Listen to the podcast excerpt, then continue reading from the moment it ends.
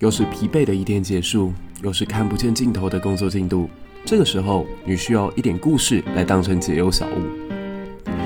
小至个人的情感，大至国家的发展，历史不断在影响着我们做决策以及判断。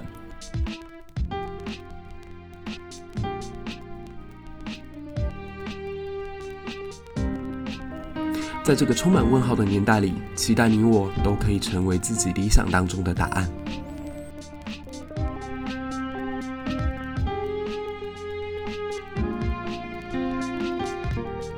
立刻加入我的脸书粉丝专业以及 Instagram，与我们有更多的互动与交流吧！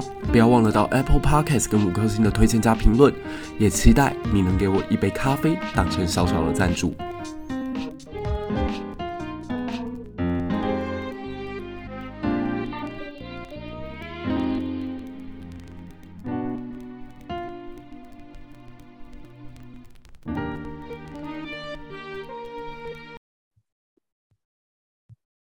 各位一历百优解的听众朋友，大家好，欢迎来到叶教授的国际事务学院。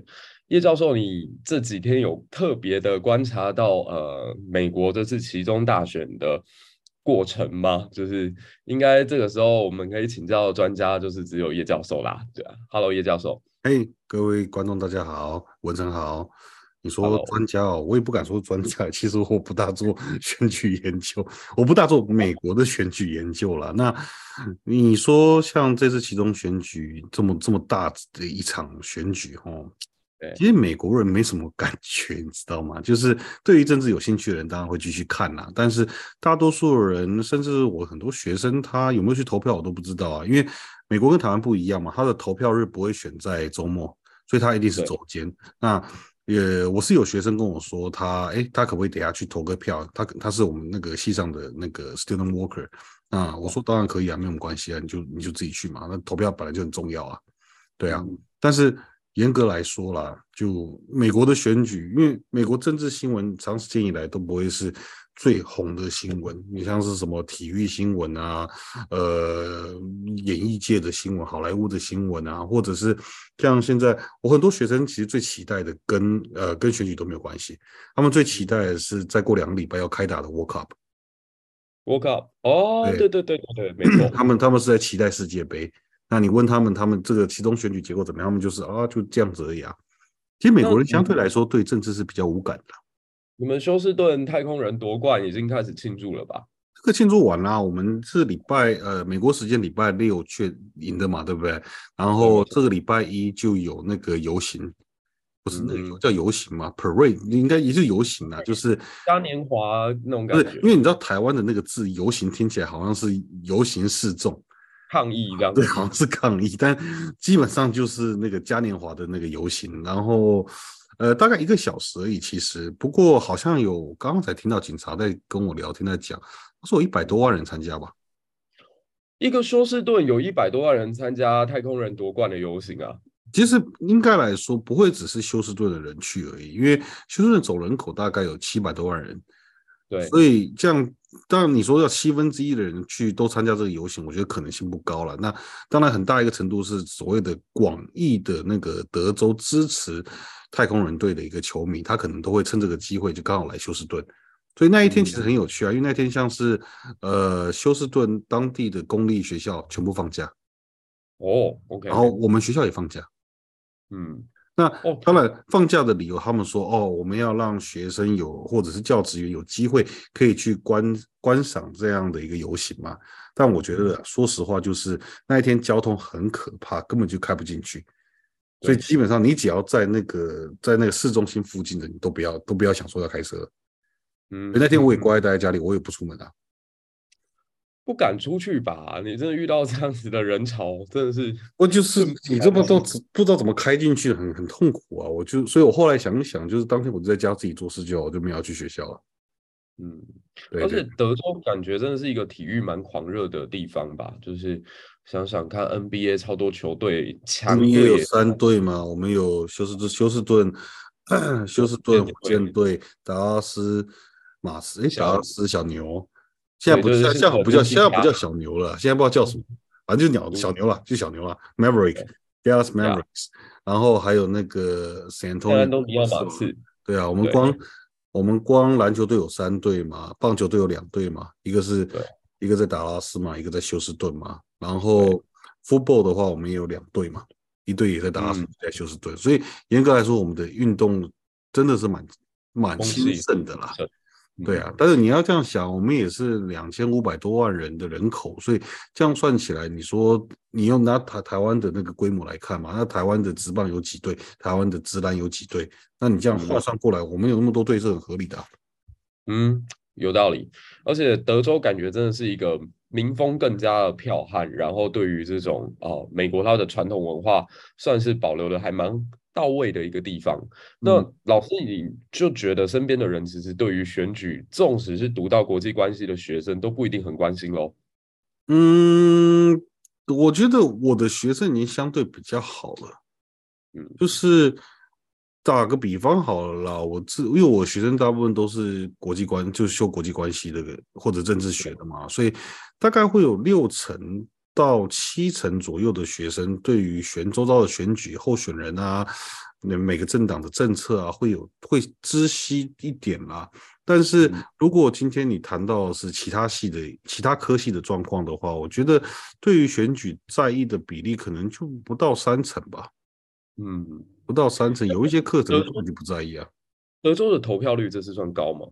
应该都不会高吧？其中选举是没有高过吧？对啊，我还没去看，我还没看投票率的结果，但是应该不会高哪里去啊。总统选举大概五成。你们这次开出来的德州大概是八百万票左右。嗯，那老师，你刚刚说德州是一个有两千五百万人口的大州。嗯，那如果从这样来看，应该投票率大概只在四成左右吧？四成多，应该可能连四成都不到。OK，应该可能连四成都不到。台湾还蛮难想象的，就是台湾是一个选举。嗯一位狂热的小岛，我我是台湾选举狂热的原因，是因为台湾的选举对于台湾人的未来一去有很大的影响嘛。不，即便不管，即便是每两年这个其中选举，也是会改变很多人的一个生活的这样样态。那尤其是，呃，严格来说呢，我觉得台湾在面对这公共政策的一个决策的时候，它可能两个政党可能会做的那个差异太大了。嗯，然后尤其是在所谓的国家定位上面，或者是两岸关系，这其实都跟台湾未来到底会不会比较安全，会不会发生战争，会不会就是我们这个国家往哪里去走是有关系的嘛？那美国哈，其实说实话，你不管是共和党，不管是民主党，其实到头来他们都是朝向所谓的美国国家利益为核心来做，来来来做他们的各他们的政策。那这个政策的变异程度，其实没有像大家想的那么大。其实还蛮小的，就有点像是你看到呃，当初 Trump 当选的时候，大家说哦，Trump 很棒啊，Trump 很很抗中啊，然后说说拜登一定会一定会把台湾卖掉啊，拜登上来，拜登还看起来好像比 Trump 更抗中。那可是那其实并不是因为拜登跟 Trump 或者是所谓的民主党跟共和党之间的差别，而是说抗中已经是一个美国的国家利益了。那因为这样的关系，他就不会去做太大的一个太大幅度的改变。这就有点像是我如果在一般我平常上课的时候，我去谈 Obama Care，就是奥巴马的那个健保。那奥奥巴马那个健保，其实做到后来你也知道，那根本就不是健保。他一开始想提出来是健保，就是他想要跟所谓的私企业这种民营的保险公司竞争，然后想要把他们啪掉。但是最后的结果，事实上是他跟这些民营的保险公司妥协了，所以他的保费不会比民营的保险公司便宜。对。对啊，那就表示他不是他不是你想象的健保嘛？他其实不是你想象的健保。那美国现在还是有很多人，他根本就没有保险啊。嗯，对啊，那所以就是这个政政策折中的结果，就是美国多数的民意他认为现在这种。Private insurance 这种透过私企业、透过企业文化来帮助每个人去做医疗保险的方式是合理的，是他们可以接受的，他们自然就不会去倾向说我们要有一个所谓的全民健保啊。即便今天他都知道，在很多国外其他国家那个健保是很好用的，但是他会去讨论说，哦，这个花费其实对于民众来讲太大，他们不愿意去执行这样的一个政策。那就其结果来说了，美国的政策两党之间，它其实能摇摆的幅度并没有像大家讲那么大。也就是今天，呃，这个参议院到底是谁夺去，众议院到底是谁夺去，那总统到底是谁选上？其实整体来说，对于美国至至少从美国国民的角度来说，他认为对于美国国家的未来，其实没有大家想象那么大的一个影响。是，老师，因为。我觉得这一次选举在选前哦，特别是台湾这边在观察的时候，会认为，在一个通货膨胀、乌俄战争这种天时之下，就是对于民主党是不利的。那甚至拜登他自己的民调，我们在上一次开直播的时候有跟大家分享到，大概是四成左右。嗯，那对于他个人的连任，可能不会有太大的冲击，因为其实四成已经算够了。很多总统他当到呃任期中间的时候，可能是三成甚至三成不到。如果更不幸遇到莫拉克风灾的话，他可能掉到连一成也没有。嗯，那最后还是连任了。那所以我们说，站在拜登个人的角度看起来，应该不会有太大冲击。可是对于他的政党，或许在其中选举里面会受到挑战。不过我们现在目前看起来，投票结果已经快出来了。那似乎与大家的预期说会出现红潮，共和党会大赢有不一样。那老师，你的观察是因为觉得两党提出来的政策没有太大的差异所导致的吗？嗯，我觉得倒不至于说政策上没有差异啦，而是说这样讲好了。现阶段来讲，美国其实碰到的最大的问题是通货膨胀嘛。那通货膨胀这件事情，其实联准会透过调调呃调整利息，也慢慢的再去改变现在的一个状况。那另一个美国碰到的问题是缺工，可是缺工这个其实也不是说联准会要怎么做就可以直接去改变的一个事实。所以整体来说啦，就是过去，尤其是在疫情的后尾端的时候，大多数美国民众觉得现在经济状况、经济前景听起来好像不是很好，所以对于民主党就有比较大的一个责难。但我觉得大概在七八月之后，其实整体的经济，尤其是我们如果我们当然很难去拿所有的数据拿出来看，但是我们单纯去把用那个油价的角度来看的话，事实上。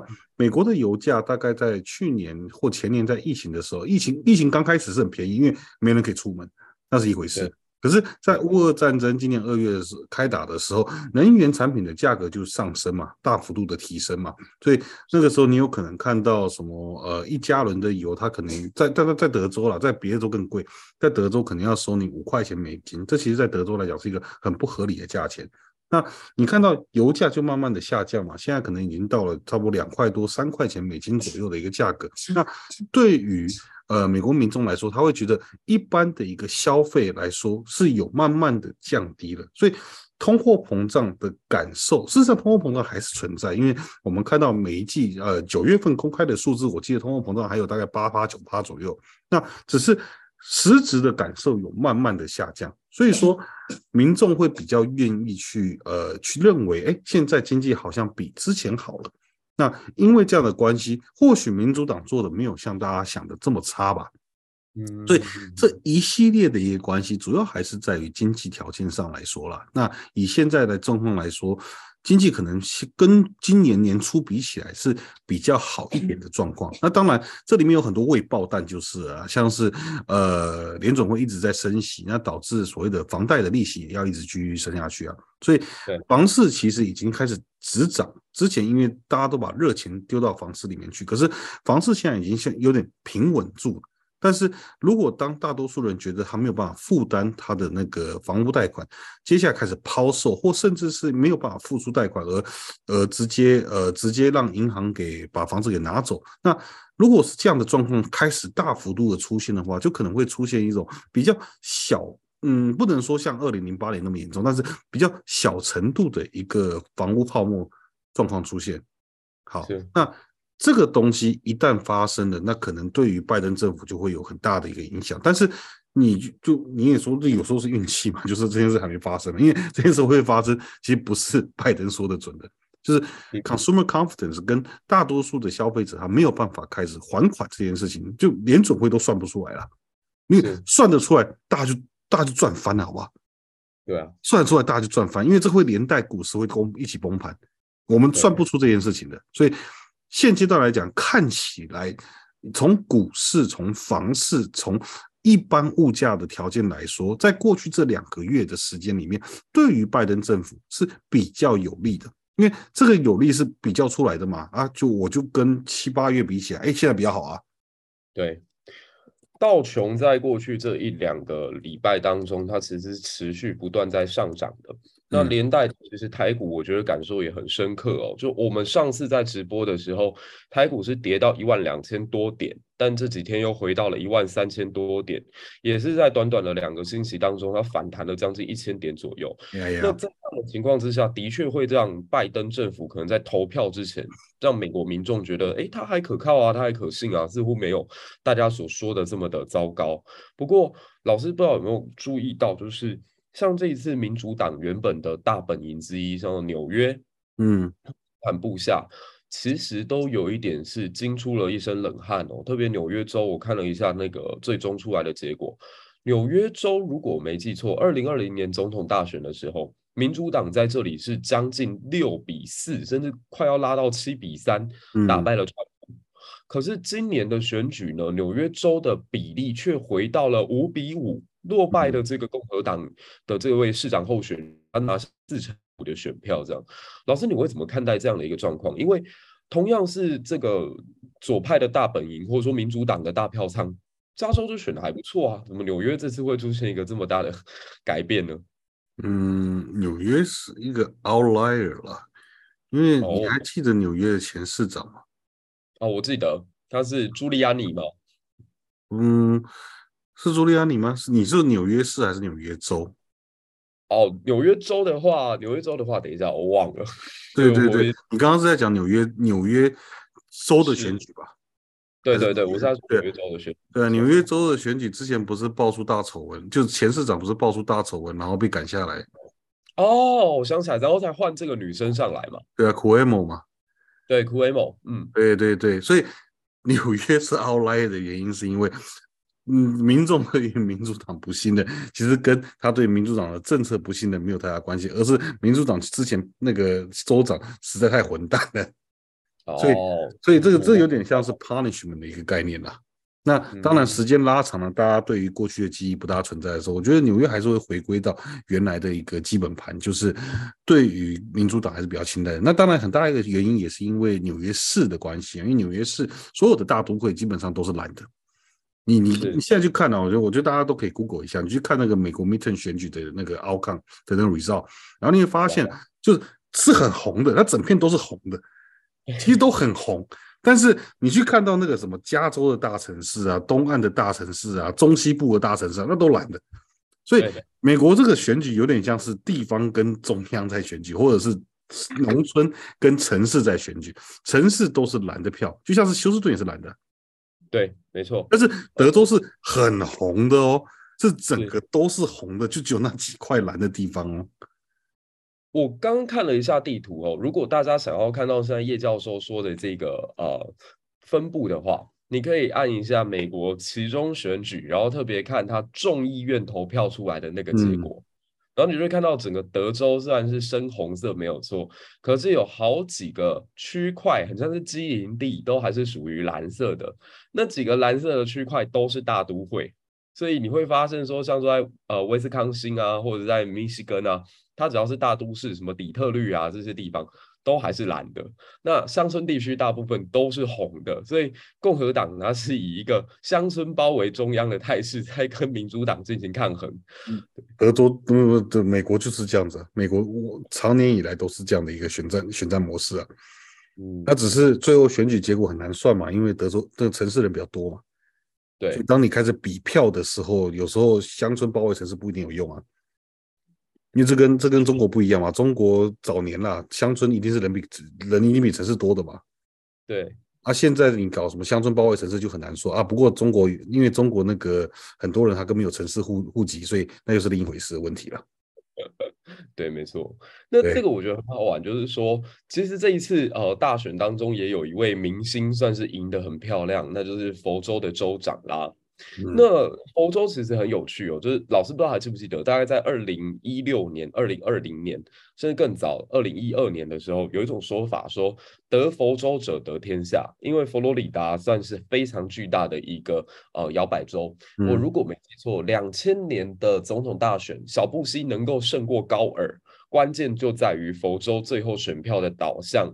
那佛州一直都被视为是摇摆州，可是好像从这二零二零，包括二零二二这两次的选举当中来观察，佛州是不是有越来越共和党化的这样的现象？因为二零二零的总统大选，川普在佛州也是获胜的。可是最终他并没有赢得总统大选，那是他这个摇摆州的地位已经开始慢慢动摇了吗？还是有其他的观察点？还是现在因为德州州长的个人魅力远远超过他的政党，所以才让我们看到目前这个状况？我觉得佛罗里达基本上还是一个摇摆州啦，那只是说，呃，你如果去看他的这个投票的一个比例来说的话，佛罗里达现阶段的状况是其实。要这要怎么讲？因为佛罗里达其实跟几个所谓传统摇摆州有点像，像什么 Ohio 啊，或者是呃 Pennsylvania 啊。那它只是因为它的选举人票比较多，所以往往佛罗里达有办法去去左右所谓总统选举的一个结果。但是就实质来说，我并不认为佛罗里达就是因为连续两次。都让共和党拿下多数之后，他就已经不是一个摇摆州了，而是只是在于针对不同的一个候选人的特质，他可能会做出不同的反应。所以也就是说了，你说现在共和党拿下去，是不是代表下一次共和党一定会拿？我觉得都很难讲啊，因为这个前提就是要看下一次的，例如说二零二四年的总统大选，到底是谁跟谁去选嘛。嗯，对啊，那如果你还是拿出 Trump 跟 Biden 出来选的话，假设是这样子状况的话，那他可能还是投 Trump。啊那可是投 Trump 是不是代表他很红？其实这是也是一个很吊诡的问题，因为 Trump 他其实不是一个这么共和党的传统共和党的一个候选人。是对不对？那如果今天他拿出呃，那当然，因为 dissenters 他的那个呼声也很高，dissenters 投的话，大大共和党大概也是还是会拿到多数了，因为毕竟他也是佛罗里达出生的人。但是如果你今天你今天拿到，就今天提出一个相对来说比较嗯弱势的一个共和党候选人的话，我觉得他中间选民的票可能就会跑了啦，因为会之所以会说佛罗里达是。摇摆州的原因是因为他们的中间选民的比例比较高，也就是他很因为中间选民他投票的时候，他就不是单纯去看你的政党背景去投票嘛，他很多时候他会去判断说啊，这个人的人格特质，这个人我能不能信，他会有不同的一个价值判断。那这些价值判断在他的眼中，或许会因为就是或许就会因为所谓的候选人的特质而造成一些变化嘛。所以，老师，你觉得你刚刚已经提到一个我下一个问题想问的重点了。你觉得这场选举他给了川普什么样的讯号？就是现在，呃，我他不说是到说，对啊，因为他讲了一句我觉得非常呃流氓逻辑的话。他说：“如果今天共和党赢了，那这是我的功劳；那如果今天共和党输了，”那罪过不能在我的身上，这是他他在这个选举结束的时候讲的。那他也已经召开了一场盛宴嘛，在派对上面也几乎就等同宣布了自己要参选二零二四这样。不过他自己说是一回事，那选民透过了这场选举给的这些讯号，老师你的判断是会给川普有机会吗？因为我看的几个指标性的呃候选人，包括说在这个亚利桑那州的 Lake。她非常非常重点扶植的一位呃女性的参选人。那亚利桑那其实蛮好玩的。你如果看她众议院的选举，你会发现，哎，其实共和党还占有一定程度的优势，或者说以她的选举结构来看，它是过往我们传统印象当中的红州，它是 John McCain 的选区。呃，John McCain 也在零八年曾经代表共和党选过总统。那后来因为 John McCain 跟这个川普之间的私人恩怨哦，所以让整个马 McCain 家族好像比较倒向了民主党。嗯哼，那 Lake 这一次看起来其实也输不多啦，或者等一下继续票再开下去，搞不好会翻盘也不一定。很难啊，那趴数难啦哈，趴数差点。对对，所以目前这样看起来的话，川普真的还有号召力吗？就是他内部也会有人进行评估啊。那这一局这样下来之后，他真的会出来吗？我觉得他会不会出来，不是他，嗯，这样讲啊，他要不要出来是他自己决定的事情。那要不要让他参选总统是共和党要选民要决定的事情。对，因为美这是美国初选制度要去做的事情，也就是他当然可以出来啊，然后他的民调够高，他的初选得票就是多数，那最后他还是会。代表民共和党来参选总统啊，那只是你拿像亚利桑那这个 case 就比较奇怪一点，因为事实上，因为他得罪了 McCain，所以 McCain 在亚利桑那的影，不管不要讲单纯讲影响力啊，他在亚利桑那的一个声望是很高的，也就是今天 Trump 去帮去推的候选人，其实反而会造成负分的一个影响，所以你在亚利桑那之所以，哎，你看到众议院众议院选举好像还是红的，为什么到参议院就变蓝的？那其实是因为 Trump 去帮他太多了。其实 Trump 当当初不都不要讲话，这两个人哈完全无瓜葛，民主党可能不见得选的那么轻松啊。哦，对啊，虽然老师你这样讲会让我想到二零一四年的时候，台湾那一次的县市长大选哦，就当时的县市候选人只要贴出一个标题说票投叉叉叉就是支持马英九，然后。通常就会害到那个县市长，所以川普现在在亚利桑那是有点像是票房毒药的概念吗？对对对对对对对，但是但那个单纯就是亚利桑那啦。那对于其他红州，例如说他来德州去站台，我觉得那没什么，没都不会是改变什么东西，就是红的还是红的啦，不会因为他来了德州，德州就变蓝的，这个不会改变嘛。对，嗯、那当然啦，就是到在选举的时候，其实这种。比较呃有声望的这个助选人士了，他们通常都是去跑这种摇摆州啊，所以当呃我们可以看到在选前这这一两礼拜左右的时候，大部分的大咖啦都是跑到什么 Pennsylvania 啊，跑到什么呃什么 Michigan 啊，跑到那个 Colorado 啊、Nevada，还有那个 Arizona，他们都是在这几个摇摆州里面跑。那其他那种举选举几乎已经成定局的那种地方，他们连去都不想去，因为去了也没有用。其实他们不会，他们也没有造，没有办法造成任何的影响。啊，这又跟台湾选举不一样。台湾选举，你今天要找什么人站台啊？很其实花费没有很大啊。你今天从台北到高雄啊，就高铁一个半小时而已嘛。啊，你今天如果要叫呃什么什么什么共共就共和党的那种比较有声望的人士，不管创博什么的，今天要到要叫他到什么西岸去去站台，哇，那个来回呀、啊，来回就是。就就是十二个小时哎，对，飞机是飞机，而且效果而且不见得有效果啊。所以相对来说啊，你在有限的资源里面，你能做到的事情没有你想的那么多。而且就像我们刚刚一开始讲的吧，美国其实不像台湾这样，相对来说比较政治狂热，也就是很少人会在周间去做这些竞选活动。嗯，那台湾不是啊，台湾每天晚上都有活动啊。对。而且你可以，你如果开心的话，你可以一天连干好几场没有问题啊。对对对对对对对啊！线与线之间就几步路的问题而已，一个小时之内可以跨好几个线。嗯，是啊，所以说他们能做这些竞选，做这种竞选的造势的机会，其实没有大家想那么多啦。那因为没有大家想的那么多，那简单说，你在有限的资源、有限的时间之下，你当然是把鸡蛋放在最有价值的那个篮子里嘛。嗯，老师那。这一次我看到最有价值的篮子之一哦，就是宾夕法尼亚它的选举结果，其实也算蛮跌破大家眼镜的。宾州真的是目前看起来，就是从二零一六到二零二二这六年之间，立场算是摇摆过好几次的一个地方。它其实某种程度上也造就了二零一六年川普之所以能够当选很重要的一个部分，因为他这里有二十张选举人票嘛。嗯，那。其实这一次选出来的参议员啊，就是民主党能够大获全胜，其实有一点超乎大家的预期。因为原本看起来这边算是势均力敌，可是以目前最新的开票结果来看，呃，John Fetterman 他拿到了五成六，那。共和党硬推的 OZ 只拿到了四十六点九，然后州长的部分，共和党更是惨败。嗯，那老师为什么看宾州这次的选举结果？因为同样的，我们刚刚提到的几个摇摆州，像老师讲到的 Georgia 也好，或 Wisconsin 或者是 Michigan，其实彼此都咬得很紧。可是有点在费城这个地方，有点在宾夕法尼亚这个地方，感觉好像双方的拉锯拉开了。这个最主要的原因可能是。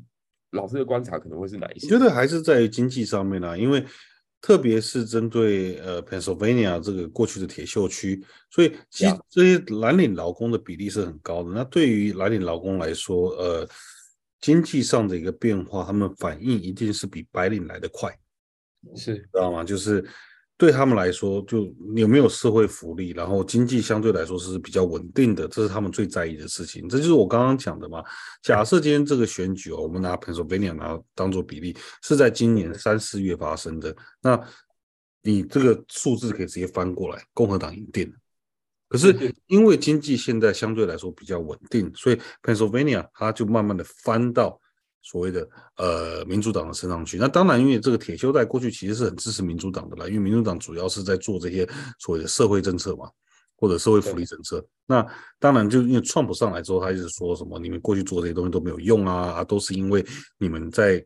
一直把那个工用全球化这个这个做这个这个 idea，然后把我们的工作都 outsource 到其他国家去啊，所以你们才会没有工作，你们经济才会变不好啊，这都是这些支持全球化的人的一个一个错误。那当然了，事实上共和党跟民主党都支持全球化了，我觉得讲这话是没有意义的了。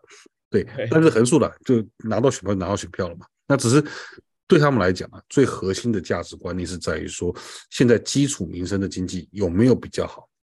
那只是，我觉得民主党这次没有输，最或没有输的那么惨，最主要原因就是他在选前这几个月，的确有把民生，就是这种 inflation 啊，或者是这个民生经济的一个问题，压到一个状况，是大家觉得好像比之前好一点。那这个之前并不是二零二零之前，没有人没有人记得那种事情，大家只会记得跟上个月比好不好？对，跟上上个月比好不好？大家就这样子。你是跟前两个月比而已啦，那跟前两个月比较起来，我的股票有点赚啊，房市还没跌，所以我有房子还是算还是算赚的。那只要在这种条件之下，他们就觉得哦，还是可以撑下去了。但是这就有点像是你把时间拉长，我刚刚讲完，你把时间拉长，这个选举提早之进行，呃，民主党大概就不行了。这选举延后进行，民主党可能也不行了。嗯，因为到时候那个呃联总会调利息的那个调利率的那个效果就要出现了。嗯，的确，对，所以只能说了，就是这个 timing 算是实行的不错了。只能说天时地利人和，现在似乎都站在民主党这一边。也不能说站在民主党这边，因为现在看起来要众议院拿下多数的席次，可能现在是不高的啊。只是说，一般来讲啦，我我我自己看二零一零、二零一四、二零一八、二零二二这四次的美国其中大选，其实民主党今年选的应该算是不差了。就是以其中选举来讲，对，因为其中选举通常都会给执政党一个教训嘛。我我印象很深刻是那个奥巴马那一次选的之难看，就是如果我没记错啦，就是当时共和党的那个即将要推出来的总统。候选人叫罗姆尼嘛，我他是犹他州这边，对对对，他当时声势多好啊，原因就是因为他们其中选举选的太漂亮了，然后奥巴马不是有特别出来讲说，我知道今天晚上会很难熬，但没有想过会这么的不轻松。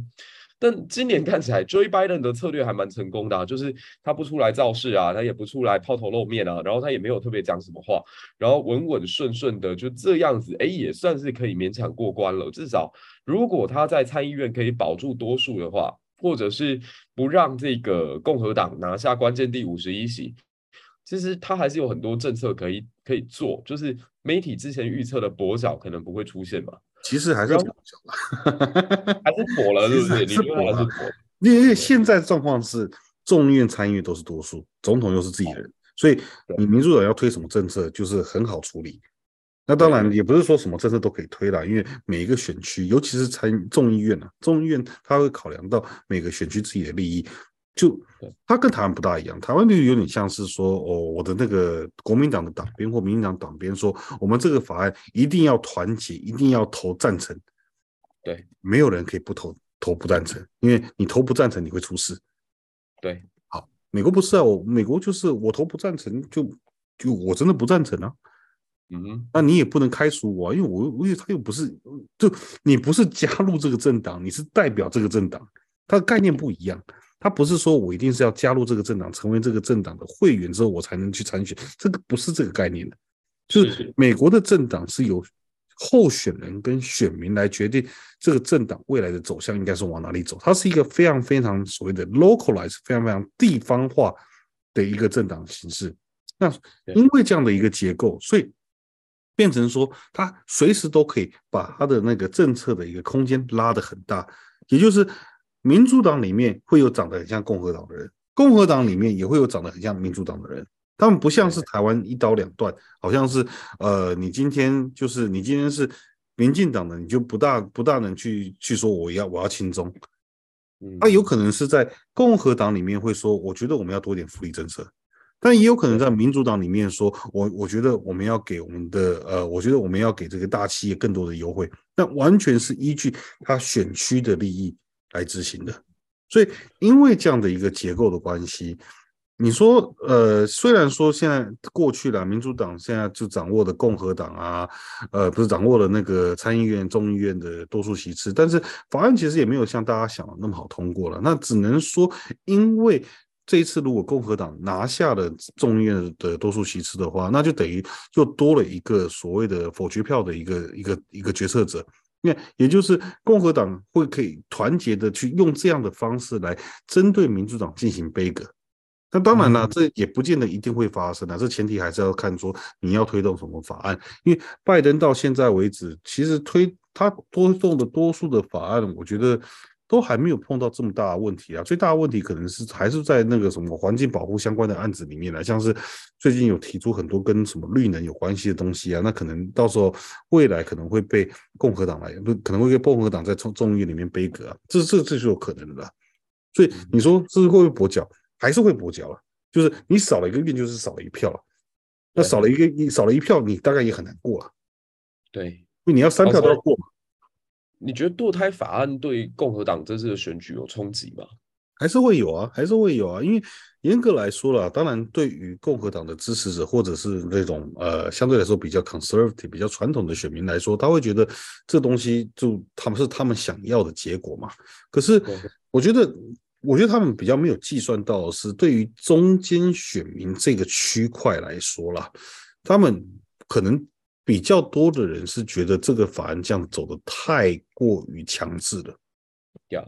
对，对，我觉得他们有点忽略掉说中间选民这一块可能会因为这个堕胎法案的关系，所以导致他们在投票的时候会比较不愿意投共和党。我觉得这个部分他们当初可能没有计算下去，但是横竖法案都推了嘛，你只能说你已经做了事情，你就要承担这个接下来的后果啊。那或许当然，如果共和党在呃在选前的时候，他没有去推动相对来说比较激进的法案，其实这也不是法案，这是大法官事件的一个结果。那就是就他没有去背负这样的一个问题的话，或这样的一个想这样的一个政策的一个方针的话。对他来讲，或许会相对来说，中间选民的票会得的比较多了。但这个还是回归到我刚刚讲的，就是美国的美国的美国的政党制度哦，是选民跟后跟政治呃这个政治家他们彼此之间来决定他们未来的走向。那政策会做得下去，他还是拿得到票，表示有这个声音存在，有这个声音存在。所以，严格来说，你说啊，因为因为呃，因为大法官释宪案，所以导致说呃，这个共和党好像少拿了几票，少拿了几席，但。某种程度，他们还是可以透过，因为拜登过去这两年，的确在经济上面表现没有那么好嘛，所以整体的环境还是有影响的。所以因为这样的关系，其中选举他们还是可以拿到一些进展嘛。我觉得，当然他们最希望还是在参议院上面拿下多数席次了。那只是现在看起来好像机会没有想象那么大而已。那如果这个条件成立的话，就只能说，嗯，那就就这样子呀。因为参议院拿下多数席次，那只是多了一个制衡的一个空间嘛。可是以现在整个美国的一个气氛来讲，我觉得大多数不管是因为是民主党或共和党，他还是要把政策放在整个经济政策上面啦。那只是说可能会在一些细部上面，尤其是像是呃，我觉得大家不知道有没有印象，就是大概奥巴马的呃是二零一零还是一一吧，这两年好像都是，就是他们联邦呃联邦年度预算案是没有通过的。是，对，对啊，就是做期中选举之后吧。然后就是，反正就是因为它是少数政府的关系，所以它的联邦它的联邦预算都没有通过，它没有通过，政府就 shut down 啊。所以奥巴马的时期，好像我记得，我记得大概第一年好像是一个月 shut down 嘛，第二年好像是两个月 shut down 嘛。那这东西就会导致政策停摆啊，导致所谓的一些基本的服务都消失啊，那就就大家一起受罪而已啊。那这一次会不会发生？有可能会再发生呢、啊，有可能会再发生啊。那只能说，共和党当然是希望可以用这样的一个武器来，呃，来来来来杯葛民主党的一些一些政策啦。但只是，呃，我觉得美国的政党对立不像是不像大家想的那么剧烈。因为台湾的政党对立是一个很硬碰硬的一个结果，你知道吗？就是好像就是你非蓝即绿，非绿即白，反正就是那几个颜色换来换去，好像就是你一定要贴个颜色在你头上就对了。可是美国其实哦，虽然说它有政治意识形态上面的一个差异，可是大多数的人其实真的没有这么 care politics，他们真的没有那么在意政治。因为没有这么在意政治，所以他今天看川普的方式，他看拜登的方式，其实跟大家想的可能很可能很不一样。就我们说这种政治狂热，在美国其实不大吵得起来啦，因为对多数人来讲，他就是要过好生活而已，他其实不大关心政策的一个结果，那只是希望政策不要干扰到他嘛。因为大多数的美国人其实某种程度，他还是希望就是维持自己的一个生活的一个自由。那只要这个东西可以被维持的，他们其实不真的没有那么在意说哦，今天到底是共和党当家，民主党当家。那有人当然有人会在意，不是说没有人会在意，而只是说这个在意的结果，其实会不会真的大幅度的去影响到整个国内什么什么情绪上？因为蓝像台湾一样蓝绿上的冲突啊，美国好像是蓝蓝红之间的冲突啊，人民会可能因为你的。政治意识形态不一样，就会好像要直接打打起架来啊！我觉得这在美国其实没有大家想的这么严重。就我们很尝试用台湾的一个政政党的一个竞争模式来看待其他国家怎么竞争嘛。但事实上，大多数的国家当然有极端的一个分子，就像是一月呃二零二零年呃二零二一年一月六号那个霸占国会。这这种这种活动，就是说这个是不是很严重？是很严重啊！这会不会有这种极端分子？当然有这种极端分子啊！可是你要今天想清楚一件事情，就是美国有三亿多人哦，对，在三亿多人的国家里面，有一票人跑去做这件事情，那这些人会不会代表美国多数的意见？不能。对对对，我就是所以大家要把那个 scale 拉开来，所以你会发现，其实政治狂热、政治或者只是这种 political activists。就对于政治很热衷，然后真的会去参与的人，当然存在。可是，在美国，它的比例其实比大家想的少很多啊。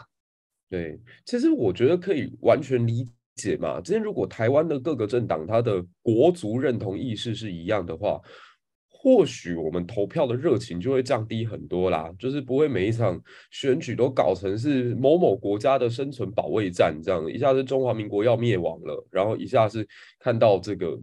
对岸或者是香港的状况就摆在我们眼前，不得不回家投票。美国不会有这种状况啊，你不用担心说你今天选上、嗯。不大会了，现这以现在这个状况，我还想不到哪个国家敢跟美国开战呢。对啊，所以我觉得在这种情况之下，的确是有点悬。民主党还是选共和党，其实没有什么太大的差别。而且反过来讲，它也是一个比较柔性的政党嘛。就是我记得老师之前有讲过，他们的那个初选制度就跟台湾很不一样。你不用什么入党籍，不用缴什么党费，然后你就是你，你要登，你只要登记说你要参，你要作为共和党参选初选就好了。对对对对，这这个跟台湾的那个方法就很不同，所以台湾是由中央去命令到地方，所有的立委都要乖乖听话，由党鞭去执行。那在美国也是有 whip 啦，但是它的那个强制力度可能就与台湾有着很大的不同。台湾的政党都是列宁式政党啊。哦，对，都是列宁式的。这、啊、列宁式政党就是共产党嘛。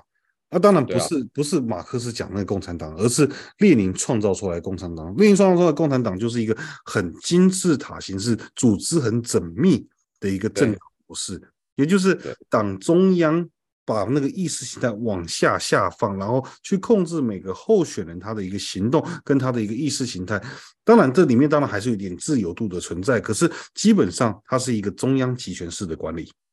嗯，对，那美国的中央就是你选赢你就是中央，嗯，你没有选赢你就不是中央。就例如说，假设川普当初在呃二零一六年的初选里面他选输了，那不好意思，那个共和党的形意识形态可能就会改变。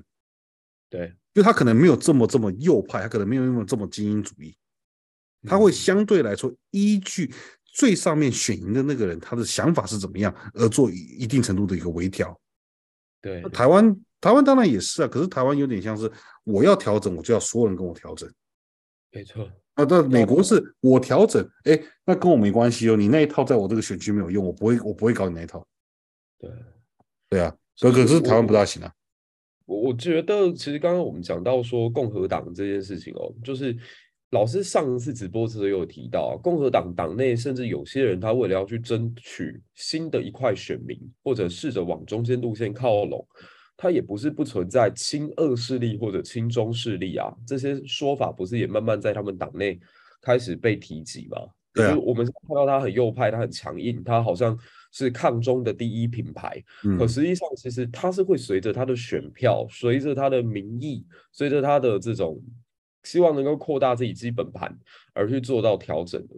那台湾也不是没有啦，但是通常这么做的话，我觉得在这种极端的国族认同不同的状况之下，这样做无异于选票上面的自杀，因为你好像是把自己变成了一只蝙蝠，或者说在玩三角形，或者是说想要左右逢源。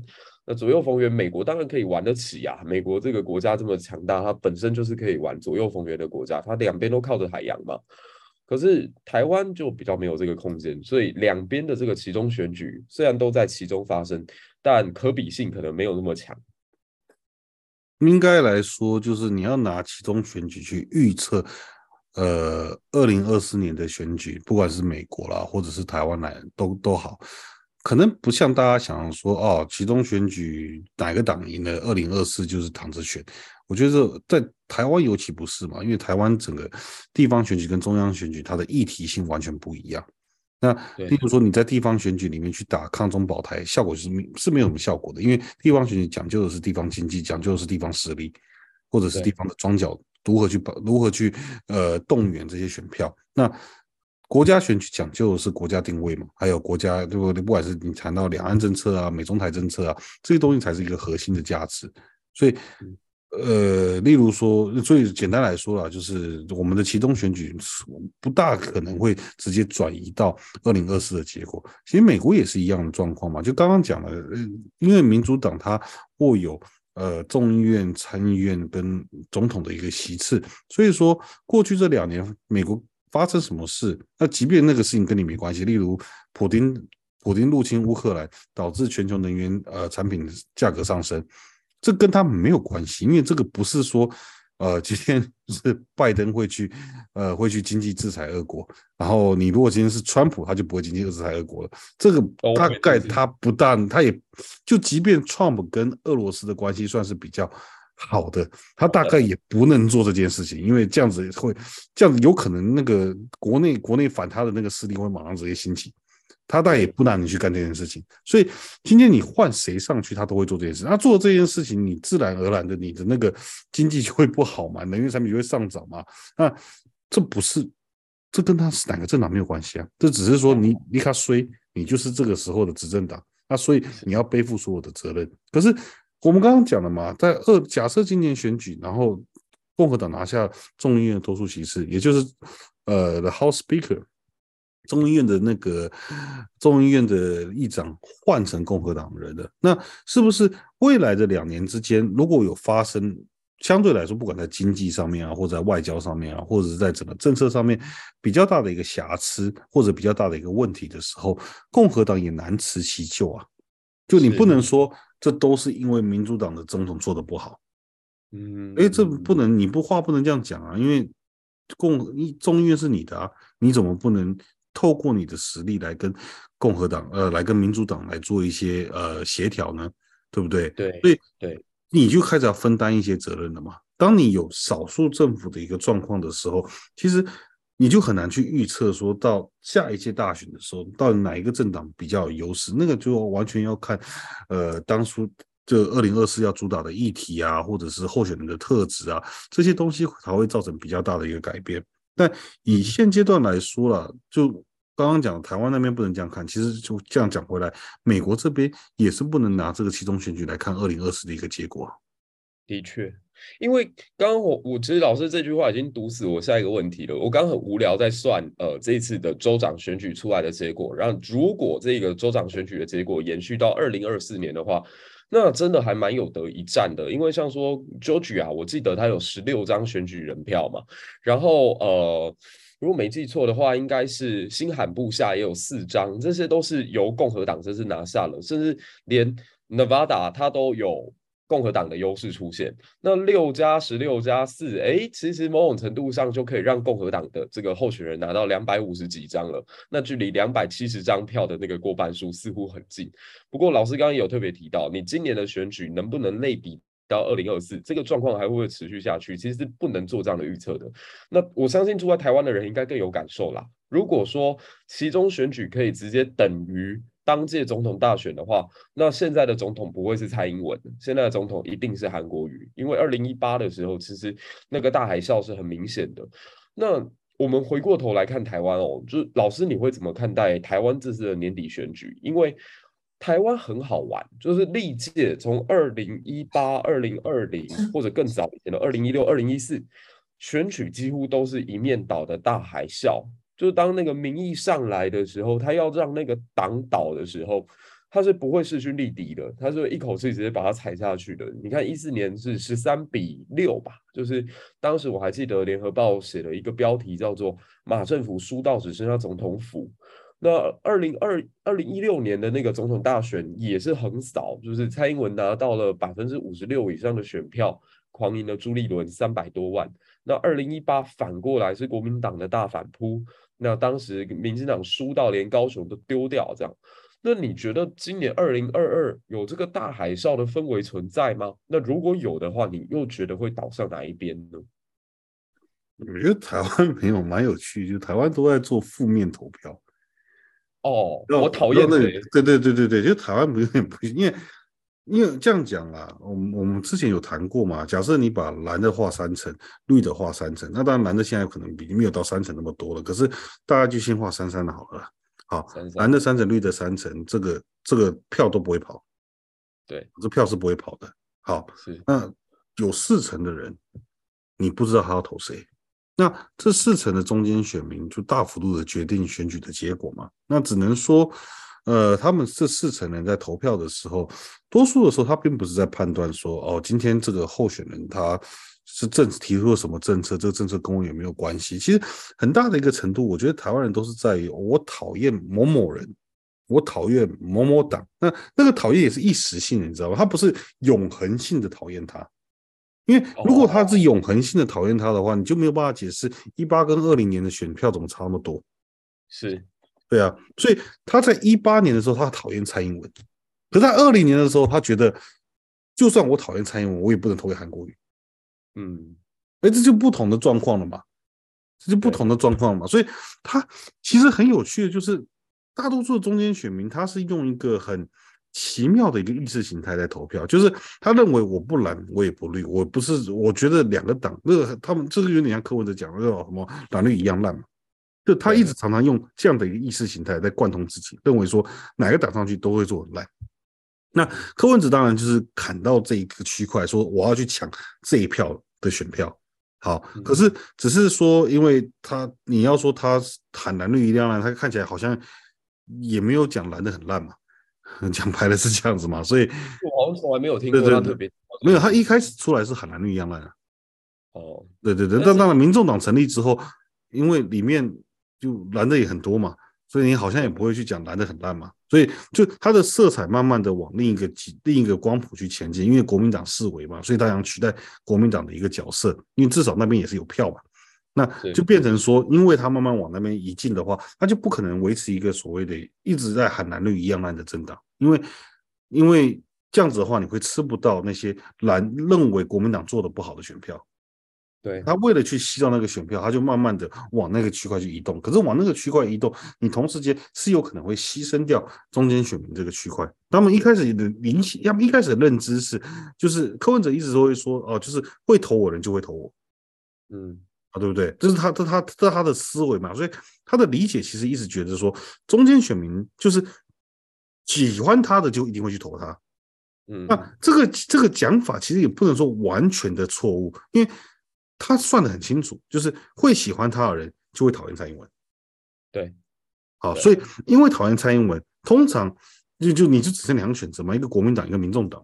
那假设你认为你是中间选民，你就认为蓝的也一样烂，那你去比较有可能去投民众党。所以他的这个计算方式是对的，可是这个计算方式，当然这是很理性的一个计算啊，但只是到后来，你就会看到中间选民这个区块，这个所谓的负面投票，如果大多数人都是以讨厌蔡英文或讨厌国民党，就是二择一的方式在决定投票的一个选项的话。你就会发现，其实现阶段来讲，我们很多呃，不管是民进党跟国民党来做在做这个竞选文宣或选战的方式，其实就是两种方式而已。一种就是我要让你觉得我不这么讨厌，嗯；另一种方式是我要让你觉得对方那个人更讨厌，嗯嗯。对，所以所有的选战就变成只有两个招式，一个就是我要展现亲民的实力。我觉得往往觉得我很亲民，往往觉得我不是你想那样高高在上。好，另一种就是对方那真是混蛋，你不可以投他们。对，他是用这种方式在拉拔中间选民的投票。可是讲白了啊，这样拉来拉去，我觉得除非是有一些比较大的一个爆点，那要不然其实效果就是回归到跟美国选举一样啊，就经济问题了啊，经济没有好啊，中。这个执政党就会被教训啊，就这样子一样，这没什么好解释的啊。的确啦，我我我觉得其中选举好像跟既然抗中保台这张牌很难用，中华民国灭亡了这张牌也很难用，蓝绿一样烂，目前看起来好像其实号召力也不是很够，因为。嗯说真的，白的在执政了八年之后，我相信有很多大家对于第三势力的想象也慢慢在掉漆嘛。就是你在还没有做之前，你讲出来的口号当然悦耳动听啊。不是你有很多潜力嘛？时代力量先垮嘛，然后现在变成民众党啊。民众党如果能成功取代国民党的话，他就会存活下来。那、啊、如果不能的话，他最后也是会很容易被人家看破手脚啊。对啊，特别像说。我觉得新竹这一次的选举选到这边，其实看到蓝白之间的互杀，其实最近能够提出来最有对高虹安有杀伤力的人是林耕仁呢。林耕仁是蓝色的，那某种程度上也可以看得出来说，蓝白当他们发现票源其实有所重叠的时候，谁都不想要让自己这块所谓讨厌民进党的招牌被对方抢走啊，谁都想要当这块招牌之下第一品牌，那势必他们在这场选举举的尾端。甚至到二零二四年总统大选之前，他们其实势必都一定会翻脸。我觉得这只是一个前奏而已。是啊，那经济或许才是真正决定胜负的最大的关键。所以只能说了，就是这种乌贼战一定会继续打下去的，因为，呃，因为中间选民喜欢这一套，或中间选民是用这一套方式在判断他要投给谁的。那既然大家知道，我觉得这是一个很简单的供需法则问题了，就是。因为因为需因为呃需求方，他其实你跟他讲什么政策啊，讲什么东西，其实大多数人根本没爱听政策啊。就美国也不搞这个东西啊，美国跟你讲跟中间选民讲政策，他他连新闻都不看，你跟他讲政策有什么意义？很多时候就是到头，他觉得啊这个人啊我有没有印象？好像有点印象了，啊就投给他啊谁谁谁跟我讲要投给这个人啊就投给他算了啦。那就很多中间选美国很多中间选民是用这种方式在投票的，或者是。大事件嘛，例如说，呃，美国可能有一些比较大的法案被推动，然后他们不喜欢那个法案，或者是他可能对于 Joe Biden 这个人不喜欢，或对于 Donald Trump 这个人不喜欢，他可能用这样的方式来决定他的投票。那刚刚讲的 Arizona 就很明显了，Arizona 就是哦，你你你惹火 John McCain，我们不要投给 Trump 支持的候选人，啊，这个这个是一个判断的方式嘛，因为。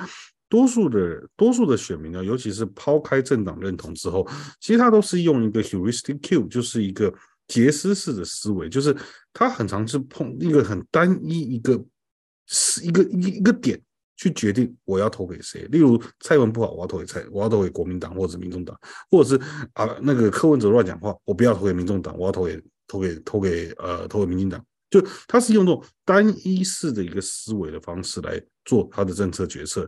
那最后的结果，这是为什么？为什么你看到，呃，台湾的选战，每一个候选人都要去跑地方嘛，都要去握手嘛，就要去菜市菜市场那边跟人家把诺嘛？为什么啊？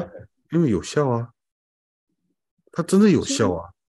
某种程度上来讲啦，如果你觉得现在台湾选举的选风特别的糟糕，或者这场选举打得特别 ugly 的话，其实某种程度上就是因为你自己的视听习惯，或者选民的投投呃选举人投其所好嘛，就是选民喜欢看这些、听这些，所以他们才呈现这些东西出来给你看啊。对啊。那 但是但是我觉得我觉得把话兜回来，我觉得这时候这时候台湾就有有一些呃有些选民就开始会谈说啊，这台湾选举很 ugly，对，对不对？可是台湾选举很很脏很脏，可是其实吼。嗯，你应该去反过来想，就是台湾投票率在这么高的一个状况之下，候选人只能投投其所好啊。就是大家希望要，就是我们都希望每一个选举人他都有办法对于这个候选人有一定程度的印象。然后，当然你要造成这个印象最快的方式是什么？就乌贼战嘛，就抹黑嘛。啊，这是最快造成你印象，因为。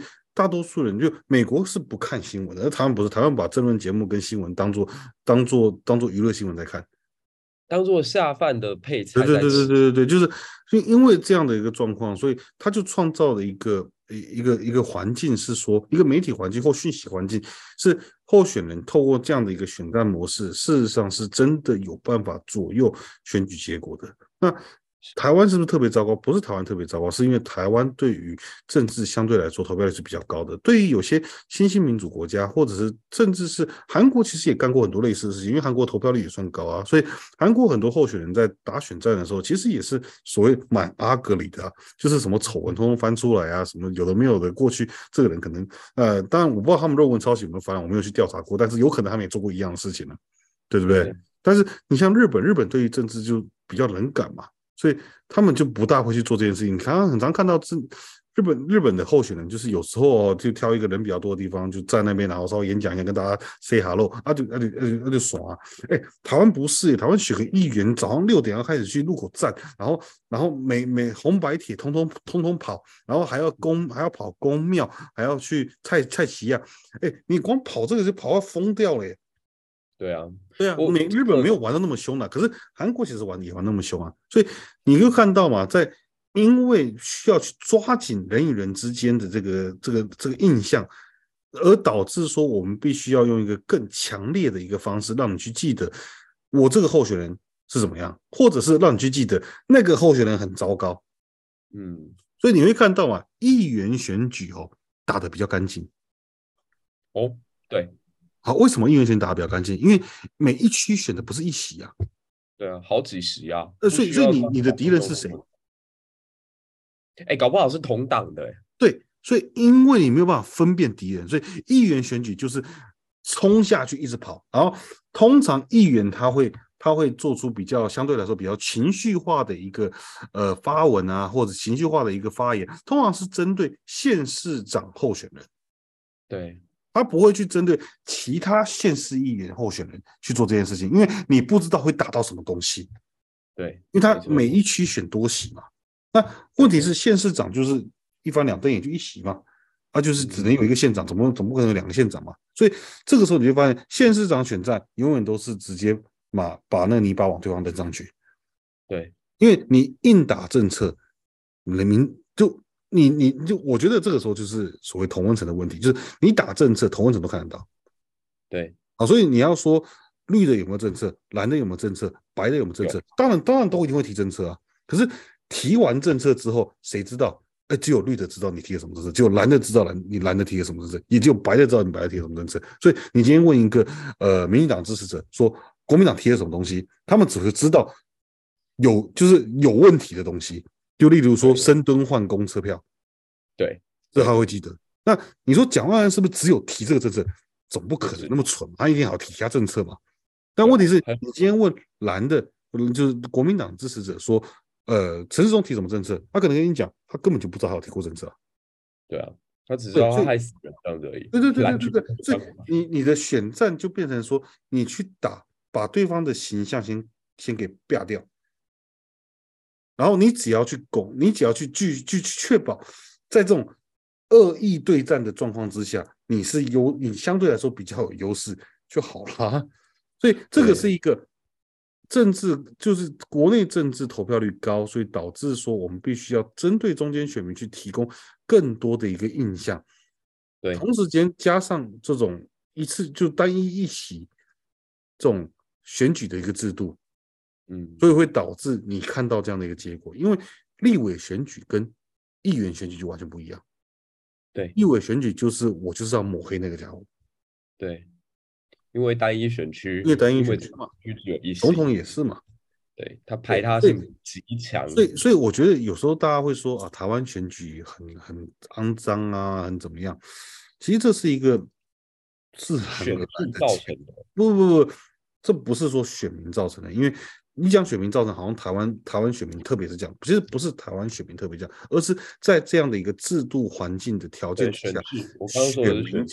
对，选民就有可能会有，就整个选举就可能朝向这样的一个方式去做去做竞争，对啊，对，那就就这，所以这个是谁错谁对，没有什么对错啊啊！假设今天呢、啊，我们在一个乌托邦，所有的选民都对于政每个候选人的政策，每个候选人的呃过去的道德操守都有百分之百的掌握，不要百分之百哈，百分之八十就好了，好，都有百分之八十的掌握，那你是不是可以理性的去判断，到底哪一件事情对你比较好？嗯嗯嗯嗯嗯，那个问题是，事实上，呃，蓝的只知道蓝的提出的政策，绿的只知道绿的提出政策，然后中间选民根本就不看政策，那、啊、你提政策有什么用？对啊，所以最后就是，其实我觉得大家都在塑造一个氛围啊，无论是二零二零年还是今年，我觉得都很明显，就是讨厌某某人，就我只要特别讨厌他，我不投给他，或者说那个氛围起来了。那这个候选人他怎么样被攻击，然后你丢出多么离谱的东西去抹他，都会有效果。所以我讲回来了嘛，台湾叫做负面选举嘛，所以在负面选举上，谁打的比较好嘛，谁掉爆的比较多嘛？对对啊，就是真的啊，就是比爆料啊啊，要不然查论文干嘛？就是啊，然后某种程度上来讲啊，像说。某些在自己很深色的选区当中稳稳能够当选的议员，却屡屡都要打这种负面选战，也很容易可以理解嘛。因为就是就是有效又有票啊，所以。徐大姐，对我我的年纪应该要叫她大姐，这样才可以在蓝军当中站稳新生代女神这样的一个地位嘛。就是的确，她是那个打法，在她的选区里面，或者在她的同温层当中，或者奠定她之后能不能出来选立委，是大大的有帮助，所以才会有这样的战略出现吧。嗯，合理啊。没有我觉得好不好是一回事，但是它是一个合理的结果。对，有没有效？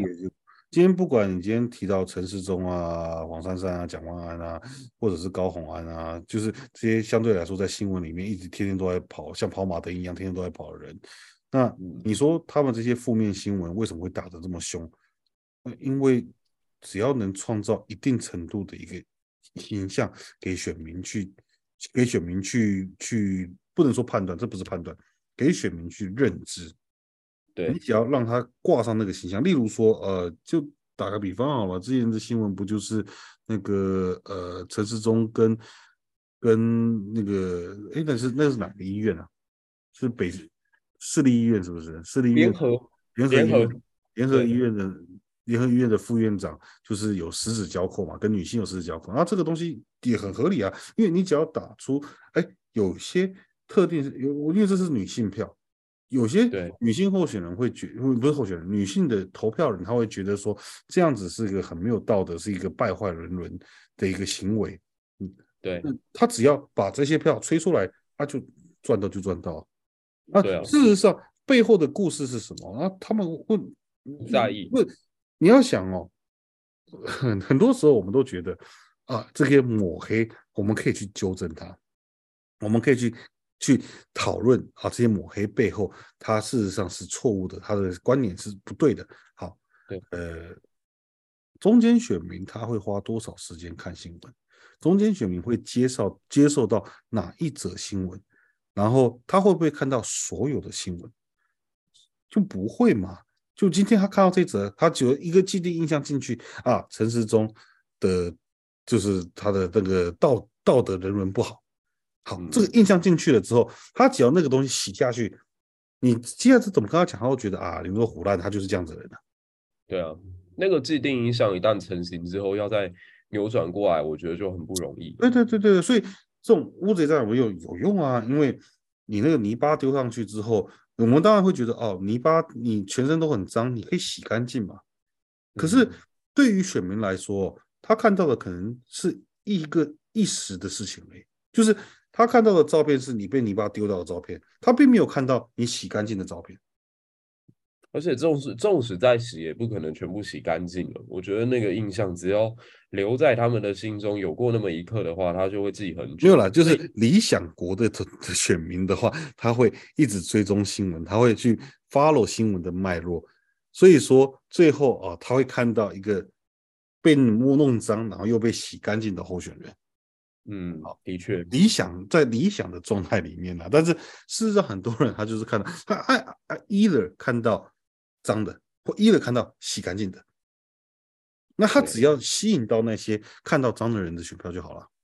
是，没错。对啊，所以这不是这不是好坏的问题，而是这是一个非常非常有效的一个选战方式。不管你今天同不同意，不管你今天觉得是不是你你不想接受或怎么样，它有效啊。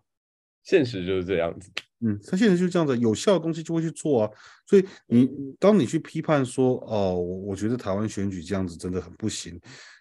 可是你不能否认的是，其实台湾有很多选民就是用这种方式来投票啊。的确，包括我们在认知到政治的管道，所以看报纸可能对很多人来讲都很耗时间。所以如果可以看那种，在的谁看报纸？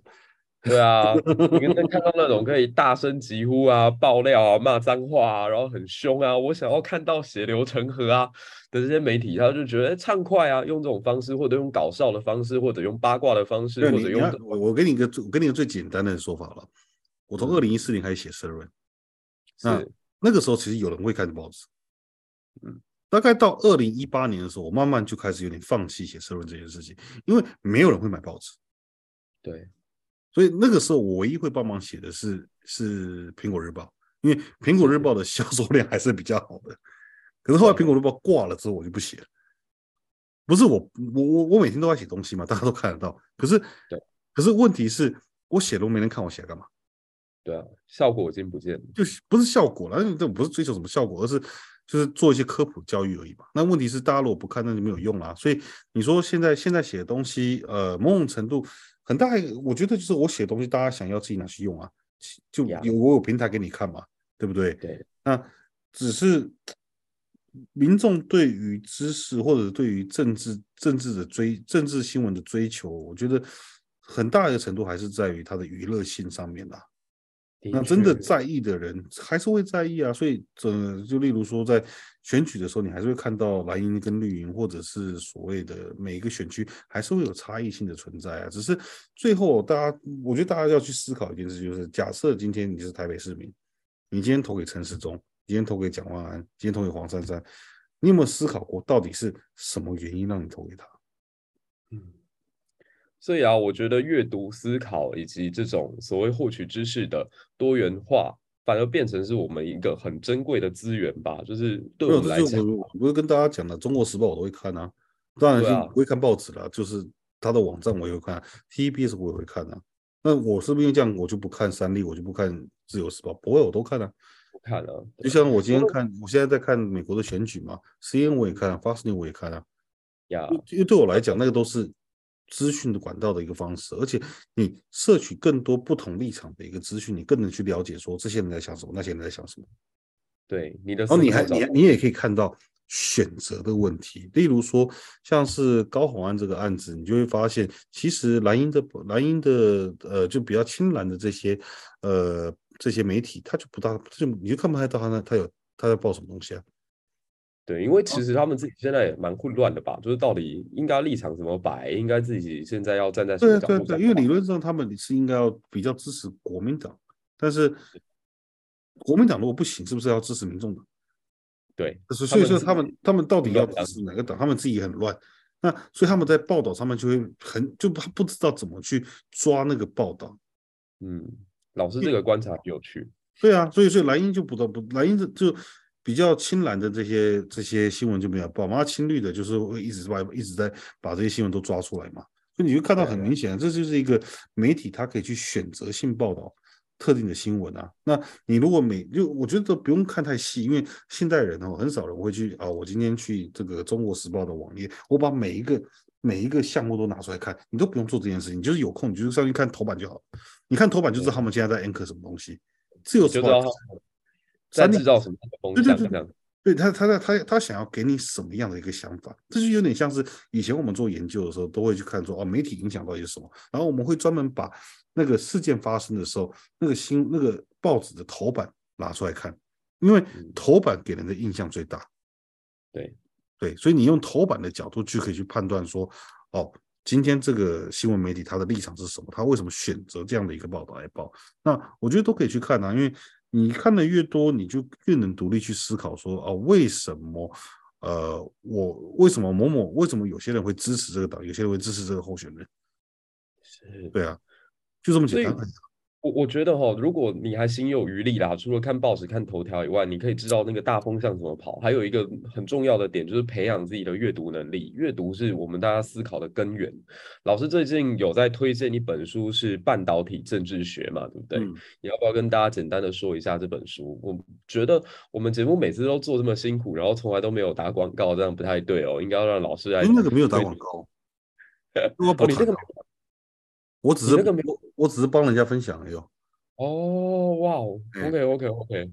所以老师，你还有推荐什么书吗？因为我没有，我我我我推荐的，我之前在帮那个呃呃皇冠出版社，嗯，哎，是阅读共和国吗？不是皇冠出版社，就是就是我帮皇冠有做一系列的推书活动嘛。那对那个东西的话，就是把一些呃，现现现在这几年啦，在市面上有在讲呃不美中台关系啊，在讲外交啊，讲独裁啊这些基本核心架构的书，我把它选出来，让大家去有用比较有折扣的方式去购买嘛，对不对？对那像是今天推的这个半导，哎，我你现在讲哪一本？我今天推的半导体地缘政治学，对，哦对。诶，地缘对对对，半导体对我因为今天推两本，我要想一下。所以像半导体地缘政治学这个日本作者写的，其实他的重点就在谈说，就是到底半导体这个产业在现在全球化的市场里面到底有占有多大的一个重要性。尤其是因为他是日本作者嘛，所以他其实一直在看待，就是在美中关系慢慢下降的这个状况之下，到底这个半导体产业，尤因为半导体基本上已经掌握了几乎所有产业的一个核心。因为所有的电子产品都要晶片，就这么简单而已。就你的电风扇也要晶片啊，对，只是你要晶片，中国可以，这个中国是可以做得出来的。嗯，对啊。然后你今天你看到，像是我们用这个 camera 啊，用这个什么麦克风啊，或者是你连那个背后的 zoom light，很多东西其实它都有一个晶片在里面，只是那个晶片是什么晶片而已。所以今天你的科技发展很有可能会因为你能取得的一个晶片技术而受到一一定程度的一个限制，是对。那对于日本来说，在美中关系越走越差的时候，他必须要去判断，就是像是以台呃日本、韩国、台湾这三个算是半导体产业大国，他们未来会有会。跟美国之间会有什么样的一个变化？那美中之间的关系可能会因为半导体的一个生产链的一个转移而造成什么样的一个呃可能性？然后同时间对于中国来说，它的伤害性在哪里？那当然是作者其实主要是要去谈说，就因为把这些来龙去脉整理清楚之后，他要去谈说日本应该站在什么角度来看呢、啊？因为毕竟这是日本作者嘛，所以他当然一定是以日本自己的国家利益来判断说他们应该怎么做，对不对？嗯、那。相对来说，其实你看完日本的论述，你也可以回想，就台湾在台湾应该怎么做啊？对啊，所以这是一个，我觉得台湾现在内部也有相类似的讨论嘛，就是好像美国当初因为那个 Texas Institute 把技术放给台积电，所以在八零年代、九零年代，我们台积电慢慢变成护国神山了。那这个护国神山，现在看起来好像美国想要把这个技术技术慢慢的抓回去，所以他一直要跟台积电做合作，要台积电来亚利桑那设厂。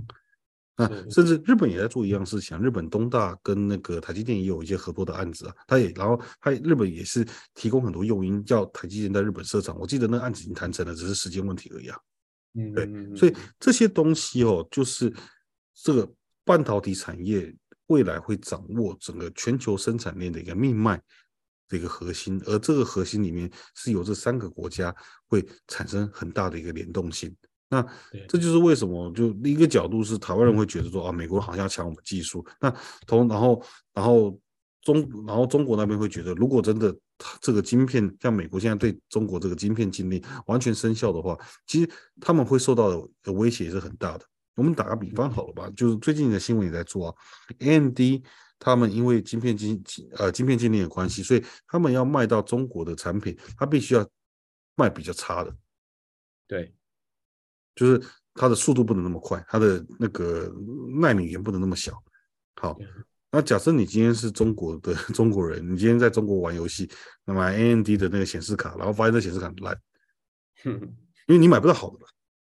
对，你买不到好的，所以在中国未来这个这个整个科技市场会产生一个很大的一个变动，然后同时间它要如何在做创新的产业。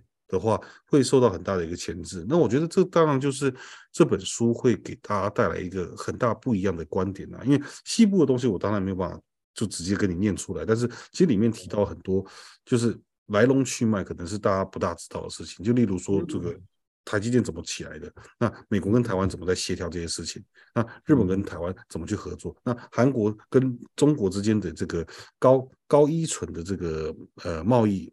这个这个叫贸易互赖性，那它是未来应该怎么办？其实，然后美国要怎么样去把韩国拉出来？其实这些东西都有很多细部的东西可以去谈啊。嗯，非常有趣哦。就是我觉得在一个呃，刚好美国期中大选。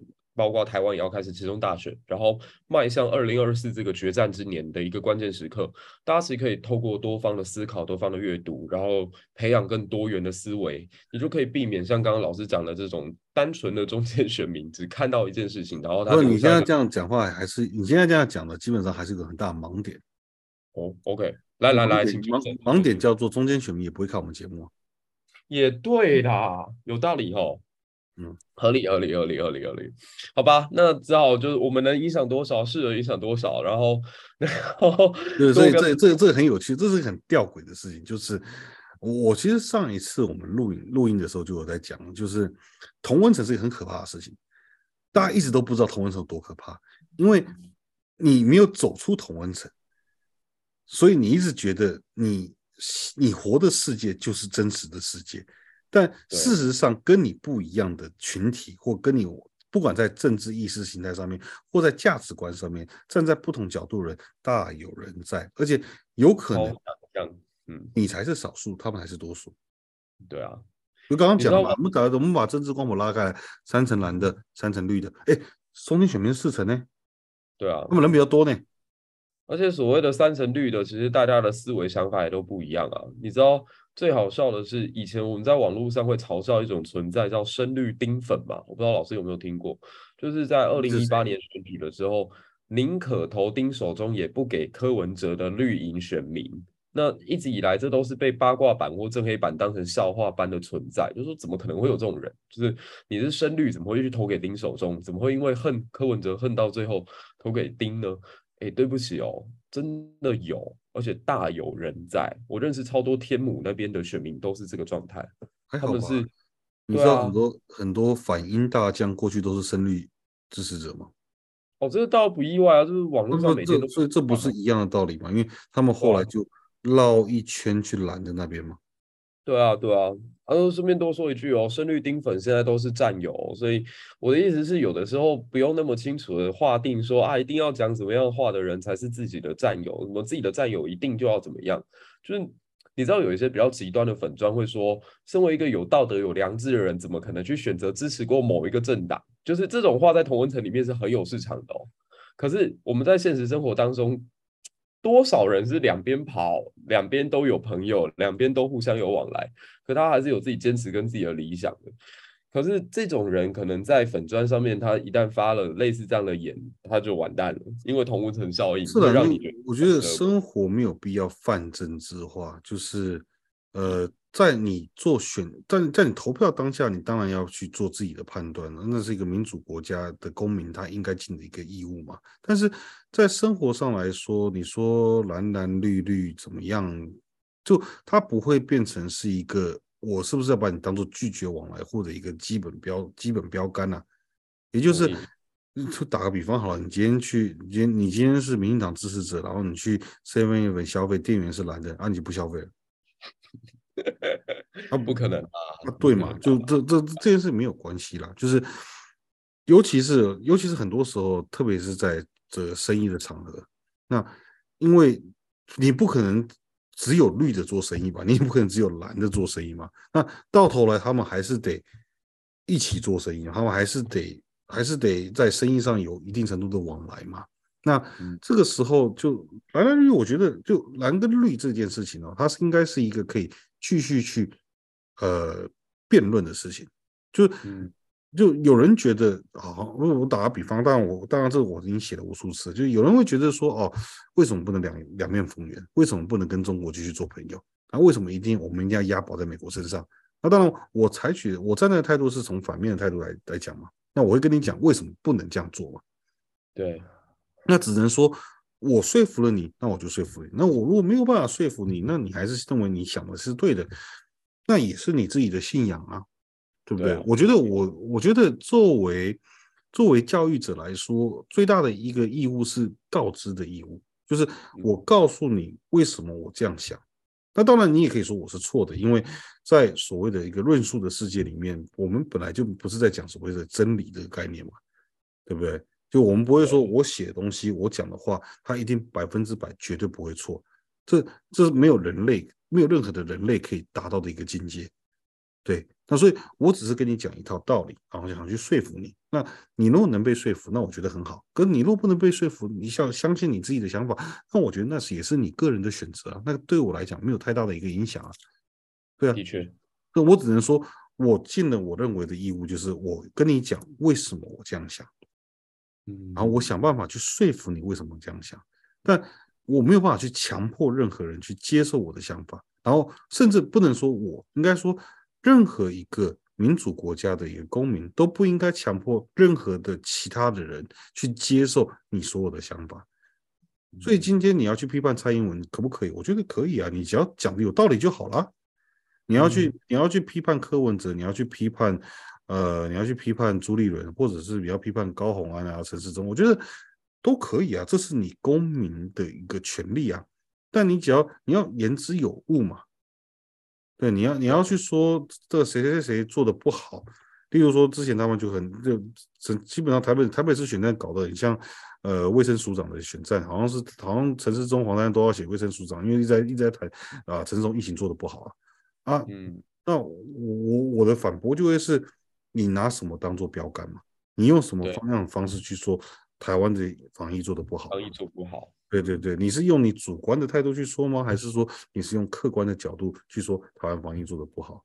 那就例如说，我们之前我自己也写过文章嘛，就说呃呃，之前有台大教授觉得蔡英文比习近平更独裁嘛，对不对？那我一样，我回法就很简单嘛啊，你是用什么样的方式去说蔡英文比习近平更独裁？对，你是用的什么数据？你是用什么？对对对对，你用什么样的角度去谈这件事嘛？所以我觉得很多的时候哈，大家要回复到一个一个一个基础的比较点，就是呃，政治其实是一个，我们用一个很功利主义的角度来讲了，政治其实就是在这个游戏里面或在这个管理系统里面，我可以得到什么样的东西？对。我的我我就是不管他在外交政策，他在两岸政策，他在他在呃健保啊什么交通啊这些东西里面，他我这个票投下去，他最后给我的东西是不是我要的？嗯，对。那是不是你要的这件事哦？我觉得很多时候大家会用一种很情绪化的方式做判断，也就是我就觉得我要这个东西，例如说我就觉得我要我要我要那个我要捷运。然后我就觉得，我就觉得我一定要，我一定要有什么样的福利。然后我就觉得，就是就是什么，像是台湾这种防疫政策，就是我要打，我要打 BNT，我就一定要打到 BNT。嗯嗯嗯，对。可是当你讲出这样，当你提出这样的看法的时候，你去反过来去想，就拿其他其他客观的条件当做客观的一些案例当做一个比较的基准的时候，你会发现，其实你要求是很不合理的事情，就是了。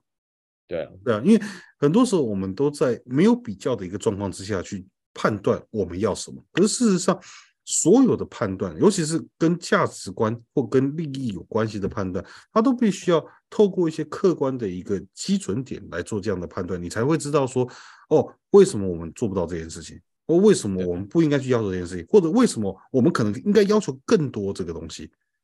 对，那就就这么简单而已啊！我觉得就是 cost benefit 的问题吧。对啊，对啊，对啊。所以很多，所以有时候就是你会看到一些奇怪的发言，我是我自己是不大能理解啦。就是你要去指责这个人，指责某个候选人怎么样怎么样怎么样，嗯，那你跟我解释为什么你可以做这样的指责啊？例如说，呃，例如说你要说陈世忠防疫做的不好，那你跟我讲陈世忠防疫跟哪个国家比起来做的不好？对，对，你不能说我觉得不好就不好，你不能说我们有死很多人，我们一定不好，全世界都死很多人啊，不是只有台湾呢、啊。哎，也不是不能说啦，毕竟人家是中间选民嘛。刚刚不是讲到这里，就是中间选民是一个很看 Kimoji 投票的一群嘛，所以就看这样的说法到底能不能说服他，到底有没有市场。那没有啦，所以我是说嘛，就是我的，我觉得我的义务，就即便我知道可能会听我们节目或看我们节目的人，可能都相对来说同温层的比例比较高了，对不对？但是。能够让更多一个非同温层人，或更多一个呃，相对来说可能对于我们的论述比较不支持的人去看到，然后有办法可以去相对嗯一定几率啦，说可以去改变他的观点，我觉得这个就是一个功德啦，这个也就是功德一件啦。啊、但我不能，但我还是回过来说，我不觉得我一定是对的。对，就是你你认同我的说法，那就那也很好。可是你不认同。我觉得也没有关系，因为那是每个人自己对于政治或者是对于呃政治思维的一个信仰，因为这背后一定还有一定程度的信仰在背后了。当然，我今天讲的好像很客观一样，但不代表我完全是我是中立选民啊。其实哦，我们节目还是有易温层在听啦。你还记得几个礼拜之前，我曾经拿那个国旗小物跟你炫耀说，那个我的某一个长辈给我的啊，然后他的立场超级深蓝啊，怎么样怎么样。然后过一阵子，我在那个节目刚讲完，刚把这件事情当成笑话跟你分享完之后，他就跟我说：“哎，你怎么可以这样讲我？” 然后我才发现他有在听，他是长期的支持者跟听众这样，所以的确还是有一些易温层的朋友在收听，只是可能不在我们的直播间，所以所以要多，所以要多做一点嘛。对啊，对啊，所以要就是我觉得公众教育，或者是不管是今天我们用这种谈话制的方式，或用写文章的方式来做，我觉得都可以多做了，因为做的越多，至少可以让更多人去理解到，哎，现在的状况是什么嘛？的确，或者是我就传，我我我觉得每个每个教育者其实都是一个推销员呐，就是我们在推销我们对于知识的知识的看法。对对。那我们只能说，我们用不同的方式来推销这些，推销我们我们对于知识的看法，那就看看大大大家能买到什么程度嘛？对啊，的确，嗯，好了，那这个礼拜，哎，我们原本说这个礼拜聊一个小时就好，但不小心好像又快要两个钟头了，嗯、没有了，一个半了，一个半了。感谢老师又已经撑到半夜了吧？你那边已经是十一点半了哈。对啊，对啊，对啊，快十二点了。OK，老师也早点休息，因为养精蓄锐是为了之后能够更好的发挥。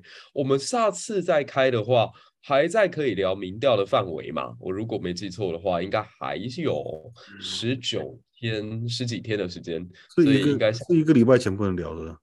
呃，十天，十天，十天，二十六号投票嘛？哦，完了，下一次再开的话，已经是到好像不能不能谈民调了。对，不能谈民调，但还是可以继续聊选情。对，那可以啊，可以，可以，可以聊选情啊。就是选情，你随便聊啊，不能不能讲民调，我也不会讲民调。好，没问题。哎，我记得不是，应该是这样子。你可以讲，例如说，我如果很明确指出这是十一月六号做出来民调，我可以讲。哦，那是新闻嘛？但在十六号到二十六号之间的民调就不可以再说了。那个时候没有民调啊。哦，对，那个时候没有看得到民调。嗯，你就算我知道，我也不会讲啊。哈哈哈哈哈！对啊，就是我知道，我也不会讲，我只能我只能说啊，就是大概按照过去的民调看起来，哈，刚刚写下那了。嘿嘿嘿，对对对对对。